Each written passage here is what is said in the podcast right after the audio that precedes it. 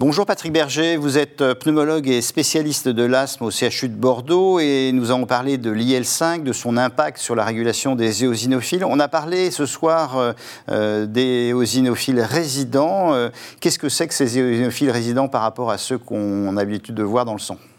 Alors déjà, ce sont des éosinophiles, c'est-à-dire qu'ils sont capables de euh, produire un certain de médiateurs, mais à l'inverse des éosinophiles inflammatoires, ils n'ont pas besoin d'avoir une inflammation dans, dans, le tissu bronchique pour être attirés dans le poumon. Ils sont présents chez tout le monde, vous et moi, les sujets sains, et ils ne sont pas présents d'ailleurs que dans le poumon, parce qu'on les retrouve dans d'autres organes, et notamment l'intestin. Et alors ces éosinophiles résidents, est-ce qu'ils sont soumis aux mêmes influences que les éosinophiles circulants et comment est-ce que ça peut avoir une application pour la prise en charge de l'asthme?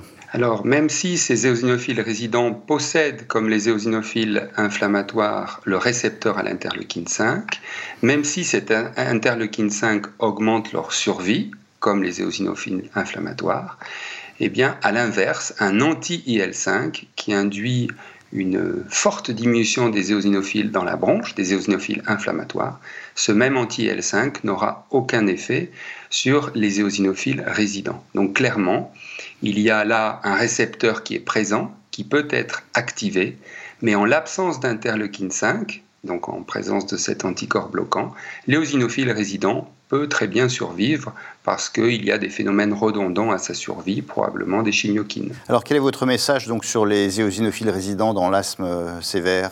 Alors le rôle des éosinophiles résidents au jour d'aujourd'hui, il commence à être connu. Un des papiers Princeps ne date que de 2016, mais il a été fait chez la souris avec un modèle de sensibilisation allergénique.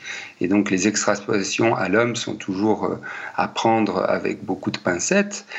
Mais euh, ce que l'on peut dire, en tout cas chez la souris, c'est que ces éosinophiles résidents ont un rôle immunorégulateur. Et donc, euh, favoriserait plutôt une immunité de type 1 euh, plutôt que l'immunité de type 2 euh, classique chez les asthmatiques. Et donc, ne pas avoir d'éosinophiles résidents, en tout cas chez la souris, pourrait être délétère. Qu'en est-il chez l'homme? Eh bien, bien malin est celui qui peut répondre. Merci Patrick Berger.